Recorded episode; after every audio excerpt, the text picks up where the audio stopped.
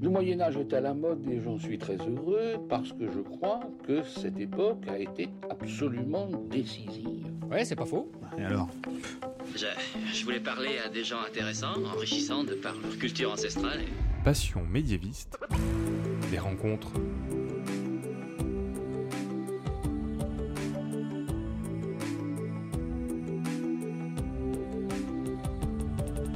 Bonjour à toutes et à tous et bienvenue dans la série Rencontres de Passion médiéviste. C'est un petit peu l'annexe où je vous propose de rencontrer des personnes qui font vivre le Moyen Âge aujourd'hui, qui transmettent le goût pour l'histoire médiévale au grand public et qui, à leur niveau, luttent contre les idées reçues sur cette belle période de mille ans.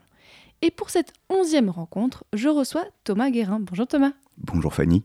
Thomas, avec toi aujourd'hui, nous allons parler d'archéologie médiévale et de château normand un petit peu quand même, parce que c'est un petit peu ton dada. Thomas, tu es archéologue médiéviste libéral et spécialiste en castellologie normande. Première question déjà, Thomas.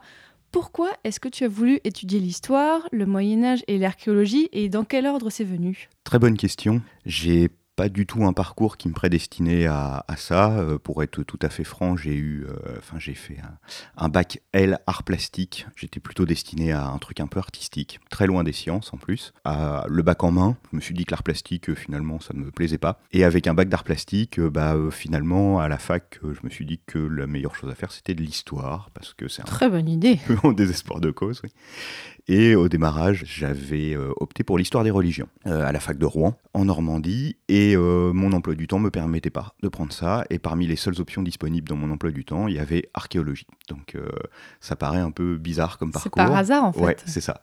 Et je me suis pointé dans le premier cours d'archéologie, je me suis pointé en retard dans une toute petite salle, une, une, salle de TD toute pourrie de la fac de Rouen, qui est, qui, est, un peu éloignée des amphis, qui était bondée. Il y avait plein d'étudiants là-dedans. C'était noir parce que le, le prof projeter des diapos. Le prof, c'était Jacques Lemao, grand archéologue euh, normand, euh, avec qui d'ailleurs on est en train de préparer une publi euh, actuellement.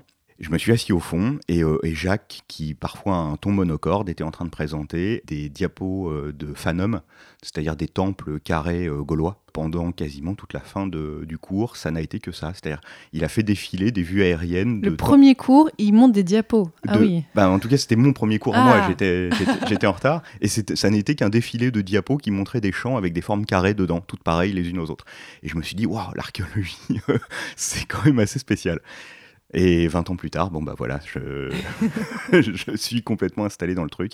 Parce que finalement, en fait, euh, bah, en creusant un peu, il s'avère que. C'est le cas de le dire Oui. Elle n'était pas préméditée celle-là.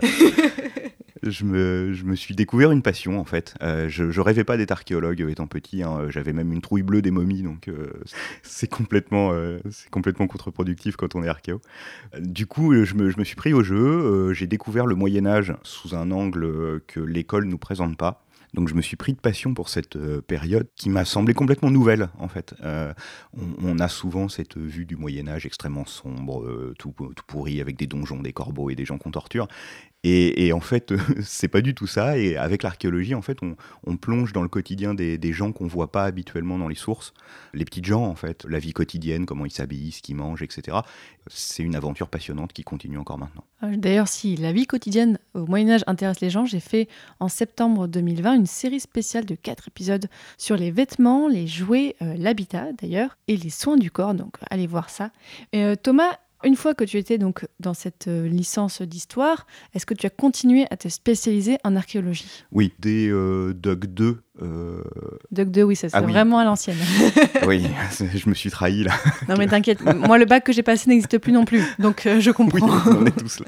Donc euh, aujourd'hui c'est licence 2, je crois, mm -hmm. à peu près. Du coup, j'ai su que ce que je voulais faire c'était une spécialisation archéologie. alors à la fac de Rouen, en fait, il n'y avait pas d'enseignement pur archéo qui existait, c'était une spécialité de la filière histoire, donc j'ai suivi la filière histoire, mais dans l'absolu, en fait, je suis plus archéologue qu'historien. Et ensuite, tu été en master et jusqu'à la thèse Alors tout à fait, j'ai fait une maîtrise.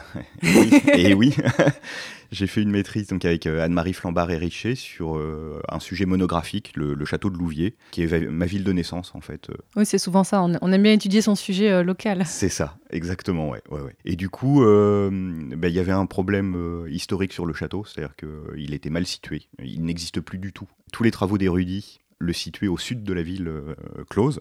Et en fait, bah, après une remise à plat des sources et grâce plus tard à des, fouilles qui ont été menées avec Eric Marr de, de l'INRAP, bah, on a retrouvé le château au nord, c'est-à-dire là où ma, ma, maîtrise concluait qu'il était. Donc c'était assez passionnant en fait et ça m'a fait un déclic puisque je me suis dit mince, ça fait 200 ans en fait que les gens répètent des bêtises parce que ça a été écrit par leurs prédécesseurs qui eux-mêmes répétaient leurs prédécesseurs. Je me suis dit bah, finalement en fait euh, l'histoire elle n'est pas si gravée dans le marbre que ça. Il, peut y avoir des erreurs en matière de château en l'occurrence. Euh, il peut y avoir des trucs qu'on pense savoir et qu'on ignore et l'archéologie est une clé. Donc du coup j'ai continué en master 2 parce que du coup, dans l'entrefait, le DEA n'existait plus. Donc je suis à la transition entre le on fait, On fait une historiographie aussi de l'université française, c'est bien. c'est ça. Donc mon DEA a continué, donc j'ai précisé mon sujet toujours sur Louvier, avec euh, en tête une, euh, une ouverture vers euh, les, les, châteaux et leurs relations avec les fortifications urbaines en Normandie orientale, c'est-à-dire en gros euh, la Haute-Normandie, en fait, euh, enfin, qui n'existe plus non plus. c'est un podcast d'histoire, effectivement, aujourd'hui. Il y a beaucoup de choses qui n'existent plus. Avec, oui, voilà, comme sujet euh, pour un doctorat, d'étudier effectivement le château et euh, les fortifications urbaines, donc la relation de l'un par rapport à l'autre, pour une période plutôt euh, fin Moyen Âge, euh, essentiellement 13e, 15e quoi, à peu près. ce que j'ai modifié dans la suite de mon parcours, puisqu'il m'a semblé que c'était un peu trop réducteur, donc j'ai j'ai un petit peu élargi ma chronologie depuis le 11e jusqu'à la fin de la guerre de Cent Ans. Et donc tu t'es lancé dans une thèse sur les châteaux normands et les fortifications plutôt donc euh, fin du Moyen Âge. Et qu'est-ce qui s'est passé avec ta thèse? Il y a eu un petit souci, je crois. Alors oui, euh, je suis euh, sur mon CV toujours doctorant. Oui, ça m'a surpris parce que je fais mais doctorant depuis 2009. Qu'est-ce qui s'est passé? C'est ça. En fait, donc j'ai commencé ma thèse en, en 2009 et j'ai été recruté en même temps par une boîte d'archéologie préventive une boîte privée, pas l'INRAP. C'est euh, chez EVA. Donc, euh, à, l'époque, c'était une petite boîte euh, qui émergeait à Limoges. On n'était que 14. Aujourd'hui, c'est un des opérateurs d'archéologie préventive majeurs en France avec, je crois, quasiment 200 salariés, enfin un truc comme ça. Et donc, du coup, bah, mon de responsable d'opération en archéologie préventive m'a un peu occupé. Et du coup, ma, ma, thèse s'est un peu mis à l'arrêt par la suite, j'ai eu l'occasion d'y revenir, en fait, de retravailler un petit peu dessus. Et euh, ces derniers temps, donc euh, après avoir consulté mon ancienne directrice de thèse, donc euh, Anne-Marie Flambard, toujours la même depuis la maîtrise, celle-ci m'a conseillé de reprendre contact avec Pierre-Yves Lafont de Rennes 2 pour envisager une reprise et, et une soutenance, puisque ça aurait été dommage de ne pas mener ce, ce travail universitaire à terme. Revenons à quand tu t'es fait recruter par ce cabinet. Comment est-ce qu'ils t'ont contacté? Est-ce que c'est toi qui as candidaté? Alors non, euh, à l'époque, euh, l'archéologie préventive en fait a connaissait en fait une modification euh, structurelle assez importante puisque depuis la loi de, alors je ne sais plus l'année précisément, mais début des années 2000, il y a une loi qui a permis en fait d'ouvrir l'archéologie préventive à la concurrence. Tiens d'ailleurs, qu'est-ce que c'est l'archéologie préventive? Ah oui, tout à fait. En fait, en, archéologie, il y a deux, je dirais deux, deux cadres d'intervention, ce qu'on appelle l'archéologie programmée et l'archéologie préventive. L'archéologie programmée, c'est un peu l'archéologie de recherche pure et dure. C'est l'archéologie qu'on voit parfois euh, à la télé, c'est les jeunes bénévoles qui viennent l'été sur un chantier, c'est souvent piloté par euh, une université, et l'objectif en fait c'est vraiment de faire avancer une problématique scientifique, etc. Malheureusement ces derniers temps c'est devenu un mode d'archéologie qui s'est raréfié.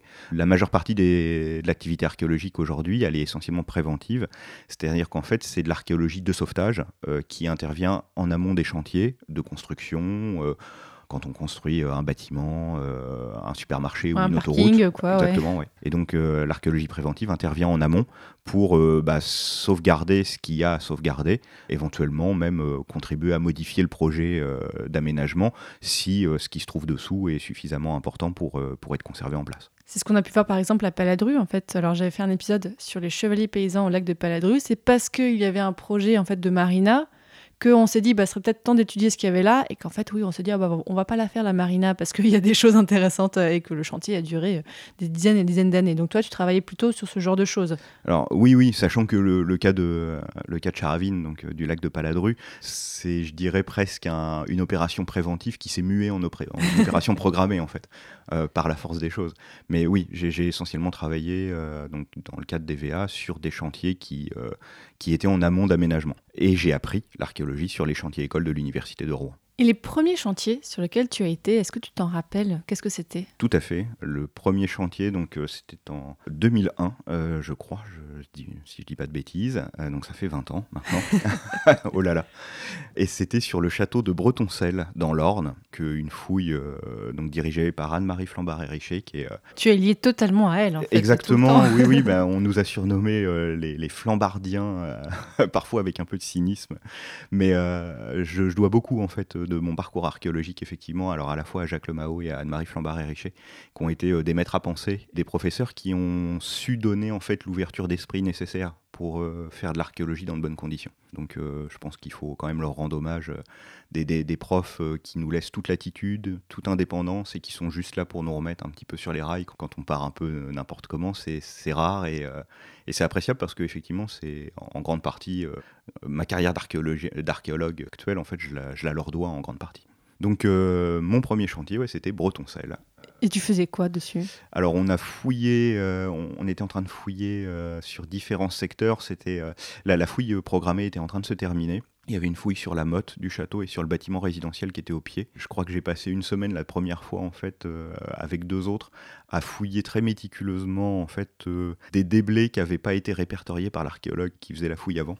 C'est quoi des déblais bah, En fait, c'est-à-dire que c'est de la terre récente qui avait été remis dans un trou et donc en fait on a fouillé les fouilles de l'archéologue d'avant nous. Oh là là Mais c'est très formateur parce que du coup, euh, quand on a découvert au bout d'une semaine une bâche noire au fond de ce qu'on était en train de fouiller en plastique, on s'est dit que clairement on faisait fausse route. Euh, quand tu étais bénévole, quel chantier t'a le plus marqué?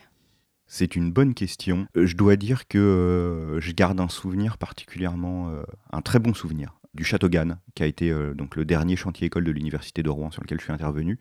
Pour le coup, j'étais euh, dans la position de ceux qui m'avaient formé quand j'étais à Bretoncelle. Euh, le château était tout à fait passionnant. Hein. On a fouillé un château d'époque romane avec des éléments. Il y avait notamment une chapelle avec de l'enduit peint, etc. Donc c'était vraiment, vraiment chouette. Ça a été aussi quelque part une sorte d'achèvement, puisque j'étais en quelque sorte, entre guillemets, responsable secteur, en fait. Donc euh, Anne-Marie, euh, en fait, surveillait plus ce qu'on faisait, donc elle nous laissait toute latitude pour l'enregistrement, la conduite de, des opérations sur les secteurs qui nous étaient attribués. Et puis, bon, ça a été vraiment, le, je dirais, le départ dans le grand bain, on va dire. Donc après, tu as été embauché donc, pour faire de l'archéologie préventive. Et au fil des années, quels sont les métiers que tu exerçais Dans le cadre de, ma formation à l'université, en fait, j'ai reçu aussi une, euh, une formation de topographe. Ça sert à quoi la topographie? Alors la topographie, c'est euh, souvent on voit sur le bord des routes des géomètres avec des, appareils un peu bizarres qui ressemblent à des radars. C'est le genre d'appareil qu'on utilise et ça permet en fait de dresser des plans. Et euh, on a participé donc à un projet collectif de recherche sur les fortifications de terre en Haute-Normandie qui nous a amené pendant euh, de 2004 à 2011 en fait à intervenir sur des relevés de, forteresses donc en topographie. Donc ce qui nous a considérablement euh, fait avancer nos compétences de topographie. Et donc par la suite, en fait, c'est cette compétence aussi que j'ai mis, euh, j'ai mis en avant parce que c'est aussi un axe, euh, un axe de recherche. Et donc archéologue et topographe, ça m'a permis d'intervenir bah, dans le milieu associatif et puis ensuite à titre personnel, donc dans, dans, le cadre de mon entreprise. Parce que là, on voit que bah, finalement, juste après tes recherches, tu as pu directement travailler, ce qui n'est pas forcément évident pour les, étudiants en histoire où là, bah, forcément, on n'a pas de.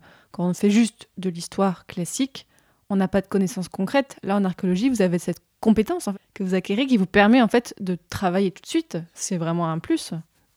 C'est important en fait en, archéologie euh, de, se faire la main sur le terrain parce que autant euh, l'enseignement théorique sur les bancs de la fac c'est bien, mais il y a des choses qu'on ne peut pas apprendre en fait dans l'amphi. Il faut avoir la truelle en main, il faut voir les couches euh, stratigraphiques en fait, les, couches de terre.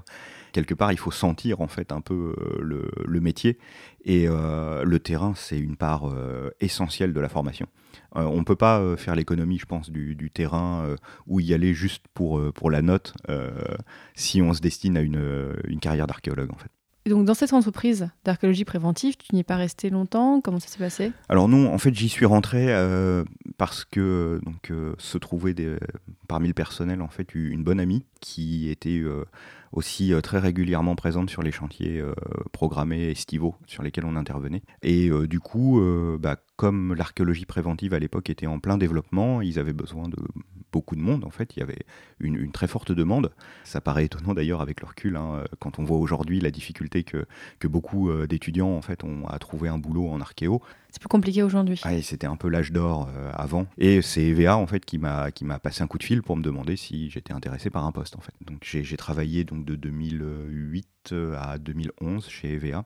Ça a été extrêmement formateur. Euh, L'archéologie préventive, c'est un autre univers. Ça donne d'autres euh, idées. euh, ça oblige à une autre rigueur et une autre méthode. Et puis, j'ai eu un gros problème de santé. Donc, j'ai arrêté l'archéologie, j'ai arrêté le, le préventif. J'ai eu un petit, un petit off, en fait, euh, pendant, pendant un long moment. Je me suis même posé la question de refaire faire autre chose. Arrêter l'archéologie et faire de la sylviculture ou un truc comme ça. C'est quoi la sylviculture? Cultiver des arbres. Ah ouais? ouais. Bon, ça va, on reste dans l'extérieur. Il y avait C'est il y a une petite extérieur. cohérence. Et puis finalement, quand, euh, quand euh, ça a été mieux, que ma santé s'est restaurée, j'ai été contacté par euh, une association qui cherchait un archéologue pour des missions dans l'océan Indien, aux Seychelles.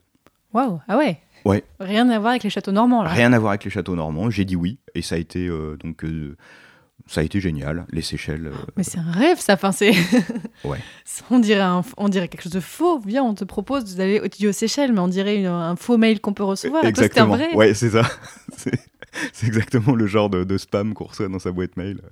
On vous propose euh, un séjour aux Seychelles, tout frais payé. euh. et, et en fait, oui, oui, non, c'était vrai.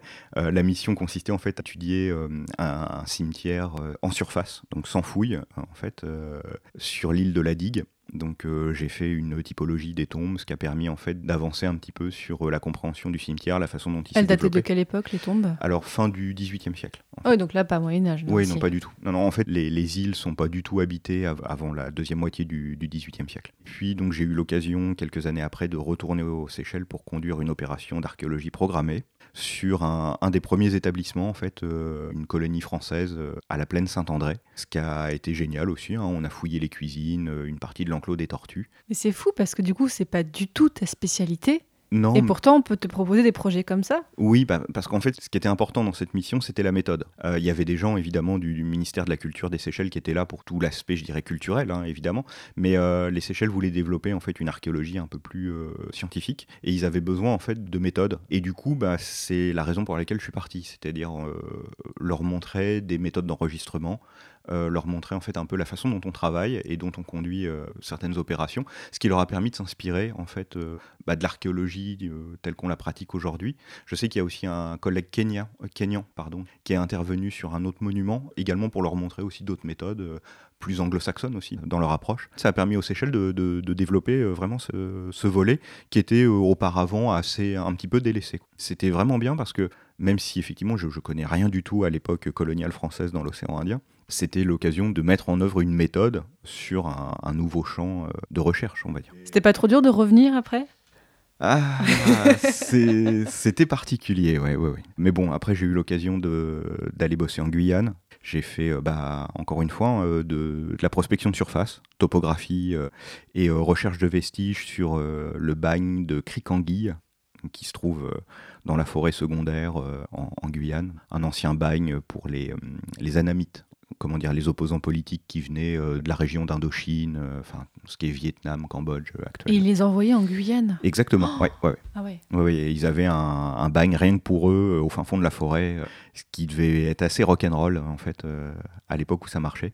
Donc euh, aujourd'hui, c'est complètement sous, sous couvert forestier, et avec la DAC et le Conservatoire du Littoral, il y avait un projet de recherche, donc il, est- il avait fallu euh, cartographier les vestiges en priorité, euh, identifier ce qui restait et essayer de comprendre en fait l'organisation, parce qu'aujourd'hui, c'est la forêt, en fait, euh, Mm. c'est- l'orée de la forêt amazonienne en quelque sorte. Il était nécessaire en fait d'arriver à comprendre ce qu'on avait sur les documents et arriver à les remettre sur le terrain, parce qu'on n'y voyait plus rien en fait. Et on a des photos du, du bagne à l'époque où il fonctionnait, mais il n'y a pas de forêt, c'est une plaine, donc on, on a une, une vision du, du terrain qui est plus du tout celle d'aujourd'hui. La nature avait vraiment repris ses droits là. Ah oui, oui, vraiment, ouais, ouais, c'est, c'est assez dingue.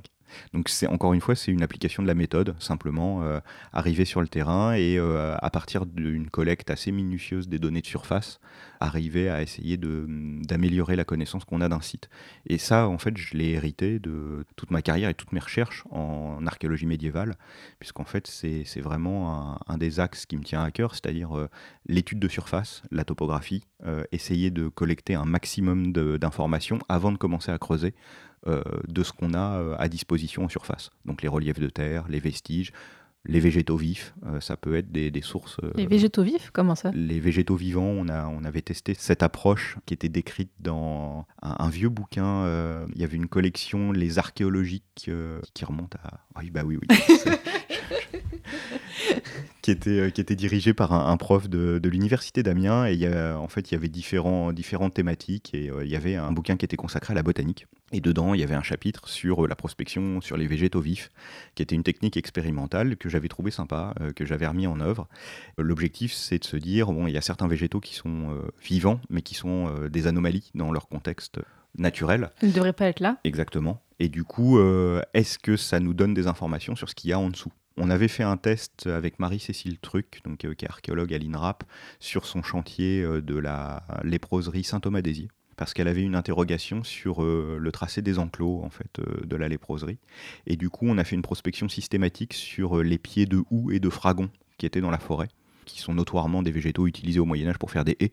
on avait d'ailleurs ah. Ah oui Bah oui, on a d'ailleurs des sources sur euh, l'abbaye de Jumièges qui avait des, possessions dans cette forêt et qui stipulent qu'il y a effectivement des haies de houx pour euh, délimiter les propriétés de, l'abbaye. En plus, le, secteur de la léproserie avait comme, euh, comme caractéristique d'avoir énormément de houx et de fragons qu'on trouvait plus dès qu'on s'éloignait à 500 mètres autour, donc on s'est dit il y a quelque chose à faire. Donc on, a pointé tous les pieds et ensuite, bah, sur la base de nos conclusions, Marie-Cécile a entrepris donc une campagne de, de fouilles sur les secteurs qu'on avait identifié, effectivement, il y avait une corrélation entre les alignements de houx et de fragons et les anciens talus de la léproserie qui se trouvaient en dessous. Ah, c'est génial ça Ouais, c'est fou en fait de se dire que euh, finalement en fait les houx et les fragons qu'on a identifiés, c'était ni plus ni moins que les descendants de ceux qui ont été plantés au Moyen Âge. Alors ils se sont un peu étalés, mais pas, pas beaucoup, ils n'ont pas beaucoup euh, quitté l'endroit. et il y avait encore une, une séquence, une alternance, euh, un pied de houx, plusieurs pieds de fragons, un pied de houx, plusieurs pieds de fragons. Et du coup, même si ça s'était un peu étalé, ça matérialisait encore les enclos de la léproserie. Donc ça, c'était c'est une thématique qu'on a utilisée sur les châteaux et euh, avec succès à certains endroits où on a pu détecter euh, des plantes potagères ou d'agréments à l'intérieur de l'enceinte qu'on ne trouve pas à l'extérieur.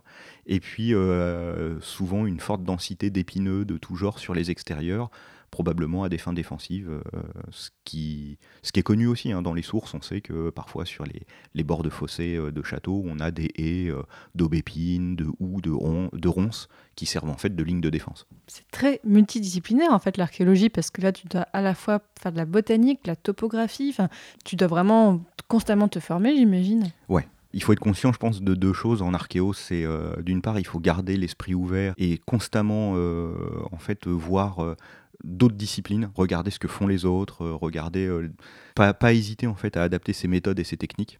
Et puis on en reparlera peut-être, mais euh, c'est notamment le cas avec l'émergence de la photogrammétrie, qui est une vraie révolution, je pense, au sein de l'archéologie.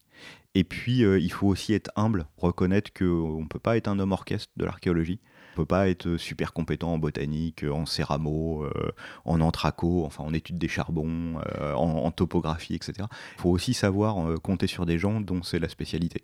Donc l'archéologie, c'est aussi un travail d'équipe, quoi. C'est pas tout seul dans son coin. Oh là là, mais c'est super intéressant. Oh là là, je veux, il faut que je fasse plus d'épisodes là-dessus. Alors revenons à ton parcours, là tu étais en Guyane.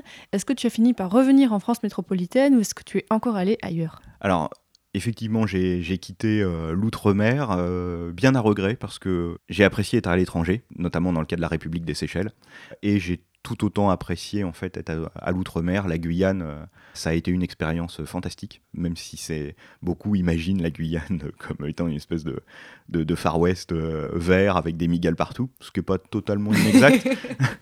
mais, c'est assez génial. Donc du coup, après une, petite euh, incursion en Martinique, on, a travaillé rapidement sur euh, des fours de potier là-bas. Euh, je suis revenu en France et j'ai développé en fait mon, ma propre activité. J'ai quitté l'association pour laquelle je travaillais et je me suis lancé en profession libérale. Oui, alors pourquoi tu te définis comme archéologue libéral parce que c'est mon statut légal. En fait, euh, je me suis dit, j'avais envie de faire de l'archéologie, de continuer. faut être réaliste, je crois que je suis trop vieux pour euh, Mais non. être mais responsable d'opération. si, si, c'est quand même. euh, responsable d'opération en archéologie préventive, c'est un, un boulot enfin, qui requiert, euh, je dirais, une endurance physique exceptionnelle. Je, je salue. parce que, attends, tu, tu- tu as quoi? Tu as, tu as une quarantaine d'années? Ouais, ouais, T'as mais, 40 ans, c'est quand même encore jeune. Et tu me dis pourtant, c'est déjà trop vieux? Aujourd'hui, je me sens pas en fait la santé de, repartir sur euh, du préventif. Vraiment, hein, j'admire les, les collègues qui le font depuis, en continu depuis des années, parce que parfois c'est vraiment être dans des conditions abominables. J'ai fait des chantiers où euh, on était en décembre, janvier. euh, la, terre était gelée, alors il fallait qu'on trouve des, solutions pour avancer, etc. Puis c'est un travail physique. Parfois, on est dehors, il fait froid, il pleut, on est mouillé, on est obligé de piocher. Enfin, c'est et, du coup, euh, j'avais envie en fait de pouvoir continuer à, faire ce qui me plaît en archéologie, d'en vivre en fait, c'est-à-dire de, vivre de, mon métier, on peut le dire, hein, de, ma passion, ce qui est parfois difficile. Et je me suis dit finalement en fait la meilleure méthode, c'était de me lancer euh, en indé. Mais il y a de la place pour ça? Alors euh, bah, il fallait la faire. Euh, Parce que tu disais tout à l'heure qu'aujourd'hui c'est plus compliqué. Je veux bien que tu nous racontes un peu comment aujourd'hui ça se passe en archéologie et comment toi tu t'es dit bah, je peux me lancer en indépendant. Je suis sorti du circuit euh, préventif depuis un petit moment, mais euh, je, suis un petit peu euh, ce qui se passe sur, bah, sur les différents réseaux sociaux. hein, et on voit bien qu'il y a énormément de demandes. Il y a beaucoup d'étudiants qui sortent de la fac et qui sont d'ailleurs parfois super qualifiés hein, et qui ont des difficultés infinies pour trouver du taf. Et, et dans mon domaine, en fait, bah, en, en 20 ans, j'ai développé un réseau.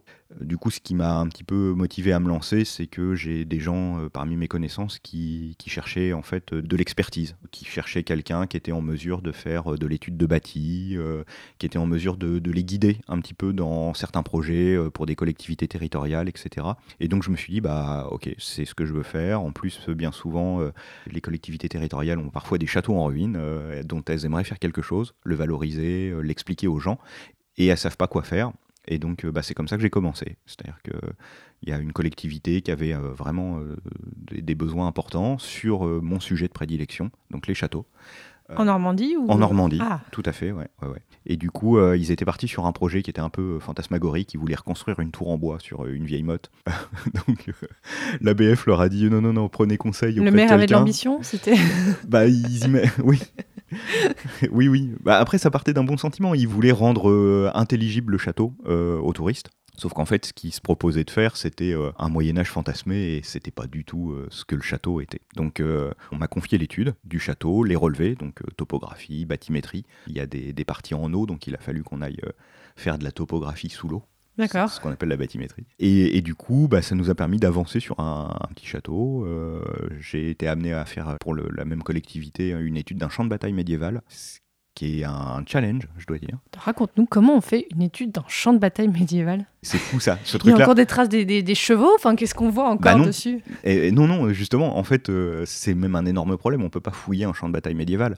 Par définition, c'est un, un épisode extrêmement euh, court, surtout euh, médiéval. hein. Euh, Les, les hommes du Moyen Âge, il n'y a pas d'artillerie. euh, Enfin, ça laisse pas des traces comme un champ de bataille de la deuxième guerre mondiale où tu aurais des, des munitions, des trucs comme ça. Un champ de bataille médiéval, c'est fugace, ça laisse pas de traces, c'est très donc euh, on peut pas imaginer de faire euh, une fouille archéologique programmée sur euh, 20 hectares de champs à décaper intégralement pour essayer de trouver euh, trois boucles de chaussures et deux pointes de flèche. Et toi qui voulais un peu te reposer physiquement, là, ce c'est pas du tout le projet, quoi. C'est mort, c'est mort. Donc il a fallu qu'on utilise d'autres euh, techniques et euh, bah, c'est essentiellement en fait euh, encore une fois euh, tout, tout ce que j'ai fait en topographie et en études de surface. J'ai fait un truc qui paraît évident mais qui n'avait pas été fait jusqu'à présent, c'est-à-dire topographier le champ de bataille pour arriver en fait à comprendre sa morphologie tout simplement. Donc comprendre le moindre petit dénivelé, vraiment même de quelques centimètres à ce point? Exactement, ouais ouais. Associer en fait la topographie avec donc les données iconographiques anciennes donc euh, la toponymie ancienne, etc. Reprendre l'intégralité en fait des sources, puisque euh, en l'occurrence donc j'ai travaillé sur la bataille de Verneuil qui s'est déroulée en août euh, 1424, donc une grosse bataille de la guerre de Cent Ans, totalement méconnue en fait euh, en France. hein. C'est une sorte d'Azincourt en quatre fois pire, mais en fait euh, tout le monde l'ignore. C'est un truc de dingue. euh. Et donc du coup j'ai remis à plat toutes les sources. Euh, des différents auteurs, parce que c'est une bataille qui a été un tel drame pour l'armée française qu'en fait elle est très abondamment décrite. Et puis les Anglais, comme à leur habitude, en fait, ont euh, des sources comptables euh, gigantesques, ce qui permet en fait de, de refaire un point de l'armée. Et du coup, en mixant en fait les données de terrain, les sources, et puis donc il y a un petit musée local à Verneuil qui avait soigneusement collecté euh, des, des, petits objets tout, tout pourris qu'ils avaient gardés dans un coin, euh, qui venaient des, des, labours en fait, que les cultivateurs avaient ramassé, puis s'étaient dit bon bah ça a l'air ça a l'air vieux, on va ramener ça au musée de la Tour Grise. C'est un bon réflexe. Ouais ouais. Et donc du coup ils avaient une collection de petites boucles, quelques pointes de flèches, euh, du harnachement équestre, des vervelles, euh, c'est-à-dire en fait des espèces de comme des petits écus qui sont qui se suspendent à des harnachements équestres ou à des vêtements. Et du coup, en fait, euh, bah, grâce aux cultivateurs, en fait, on a pu resituer à peu près en fait d'où venaient, venaient ces trucs. Et euh, bah, en faisant une étude de mobilier, il s'est avéré qu'une grosse partie de la collection en fait correspondait à, à la période euh, fin 14 début 15 avec euh, essentiellement des objets qui sont d'une ère euh, chronoculturelle, donc c'est une ère euh, qui correspond à la fois dans le temps et dans l'espace à la Normandie, la Bretagne et le sud de l'Angleterre en fait. Donc ça correspondait tout à fait à ce qu'on savait pour la bataille, et en mettant tout ça en perspective, bah, ça nous a permis d'avoir une meilleure compréhension de la bataille, on a réussi à lever euh, des problèmes qui persistaient depuis, depuis longtemps sur la compréhension de la bataille. Et puis, euh, ça nous a permis aussi d'avancer quelques éléments inédits, notamment sur la présence d'arbalétriers, qui n'avaient pas été mentionnés jusqu'à présent et qui a été identifié à la fois par la relecture des sources et par euh, l'étude de mobilier. J'ai vu que tu as fait une vidéo avec Nota Bene sur cette bataille, c'est ça? Oui, euh, il a fait une vidéo sur la question ouais, qui, qui, résume les grands points et qui permet de, de, dépoussiérer en fait cette bataille et de la sortir un peu de l'oubli. Ouais. Je mettrai le lien dans la description ouais. de l'épisode.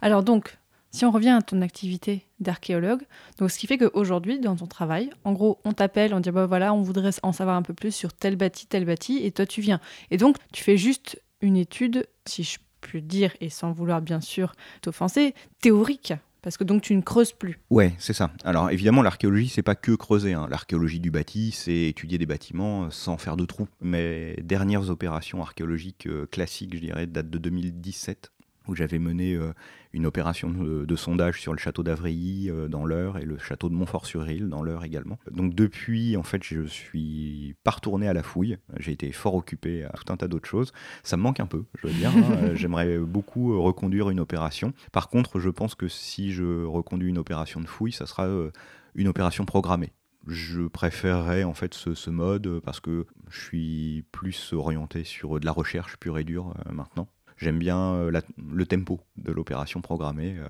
Alors il y a différents, différents sites qui sont en lice, euh, on verra ce que, ce que ça donnera pour l'avenir. Ouais. Ah, des châteaux normands, j'imagine, des choses dans, dans ce style? Oui, il y a une maison forte. Ouais. Ah. Ouais. sur quoi est-ce que tu travailles en ce moment? Donc en ce moment, je travaille sur différents projets. Je termine, enfin euh, j'ai terminé en fait une étude topographique sur un château en Bretagne pour le compte d'une collectivité territoriale dans le cadre d'une route touristique euh, à thématique archéologique en fait. Et je travaille également sur, euh, alors cette fois-ci du mobilier, donc euh, une statue monoxyle, une statue en bois d'une seule pièce, qui a été redécouverte, on va dire, dans une petite église rurale du département de l'Eure et euh, donc qui est actuellement en cours de restauration. On a fait donc une étude de mobilier sur cette statue qui s'avère en fait être un, une pièce tout à fait euh, tout à fait intéressante. On est en train de développer actuellement une application de visite pour permettre en fait euh, aux gens de voir cette statue et d'accéder en fait aux données, aux résultats de l'étude sans avoir besoin d'entrer dans, l'église. Et puis par les temps qui courent avec le Covid, une appli, ça nous a semblé aussi être une, une bonne solution pour permettre aux gens de, de, visiter sans tous les désagréments en fait liés à la réception du public Ouais, tu travailles aussi sur le côté médiation dans ton travail. Exactement, et je, je crois très sincèrement que l'archéologie, c'est une discipline qui a le devoir de transmettre. On ne peut pas garder ce qu'on trouve en fait rien que pour nous entre, entre archéologues et puis, et puis c'est tout quoi. Notre boulot en fait il concerne tout le monde et euh, le volet médiation valorisation c'est super important. Ouais. Si on vulgarise pas, si on n'est pas capable en fait de dire simplement ce qu'on a trouvé, d'expliquer aux gens, je pense qu'on manque un truc en fait. Pour toi, qu'est-ce qui reste encore à montrer sur euh, les châteaux en Normandie? Je pense qu'il y a encore beaucoup de choses à faire, euh, même s'il y a eu euh, de, de, grandes avancées. Hein. Il y a quand même des, des noms importants sur l'étude euh, des châteaux et de la castellologie, comme c'est parfois nommé. C'est un terme qui a été inventé par, euh, Michel Deboire, qui était prof à l'université de Caen, euh, qui était euh, en fait le directeur de thèse de ma directrice de, de maîtrise, et qui a inventé sur le mode de, de la boutade le terme castellologie. L'étude des châteaux, quoi. L'étude des châteaux, ouais. Et, et du coup, euh, bah, c'est un peu une spécialité normande. Il se trouve qu'en plus, on a beaucoup de châteaux. Il paraît, ouais. on étudie ce qu'on a sous la main. Et il y a, il y a des approches en fait à revoir, je, je pense en termes de chronologie, euh, en termes de développement et d'évolution morphologique. Encore euh, aujourd'hui, à la fois de la part des gens, mais aussi de la part de beaucoup de spécialistes, il y a quand même une vision un peu monolithique du château, comme si c'était un, un édifice qui était conçu comme tel, tel qu'on le voit aujourd'hui, alors qu'en fait c'est des édifices qui vivent, qui se modifient, qui changent énormément et qui en fait ont parfois des faciès aujourd'hui qui sont très éloignés du faciès qu'ils avaient euh, au démarrage.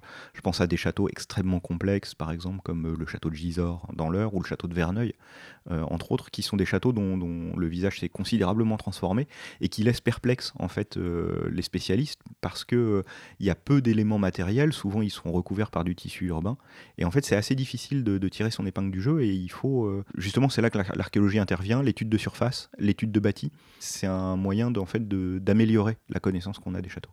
Alors pour finir cette interview, Thomas, j'ai une question un petit peu rituelle dans Passion médiéviste et vu que j'ai un archéologue sous la main, ce qui n'est pas souvent le cas, donc j'en profite pour te la poser. Quel conseil tu aurais à donner à quelqu'un qui veut se lancer dans des études d'archéologie, donc pour devenir archéologue? Il faut être conscient que c'est un domaine dans lequel il y a beaucoup d'appelés, peu d'élus, surtout en ce moment. Il faut pas se leurrer sur euh, les, les, les- je dirais les débouchés euh, en lien avec l'archéologie. hein. C'est la compétence ne fait pas tout. Euh, Il y a aussi euh, peu de place, donc il faut, faut bien garder ça à l'esprit. Mais en même temps, le conseil que j'aurais à donner, c'est il faut faire feu de tout bois en fait. faut vraiment s'y consacrer, se donner la peine en fait d'acquérir l'expérience sur le terrain. C'est un petit peu comme de la forge ou de la poterie, quoi. Il faut avoir le marteau en main ou l'argile. C'est indispensable, en fait, pour le métier d'archéologue.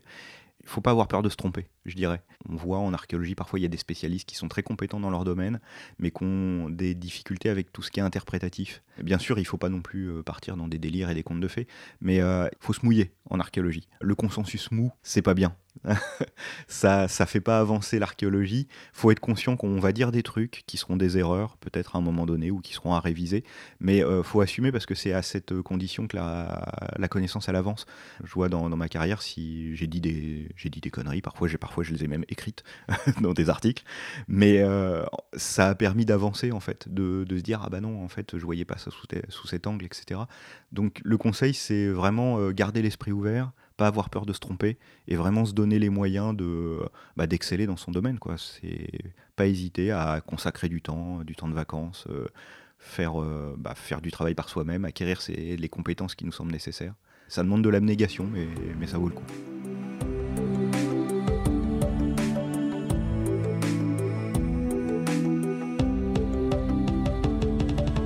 Merci beaucoup Thomas Guérin pour tout ce que tu nous as raconté. Vraiment, c'était passionnant de t'écouter nous parler d'archéologie. Donc bah, bon courage pour la suite. Et ben, merci beaucoup euh, de, de ton invitation, euh, Fanny. Si la thématique euh, des châteaux vous intéressait, les auditeurs, vous pouvez écouter l'épisode 45 qui était consacré aux portes des châteaux avec Gaëtan Koenig en Bourgogne. Donc là, sous l'angle ar- archéologique, effectivement.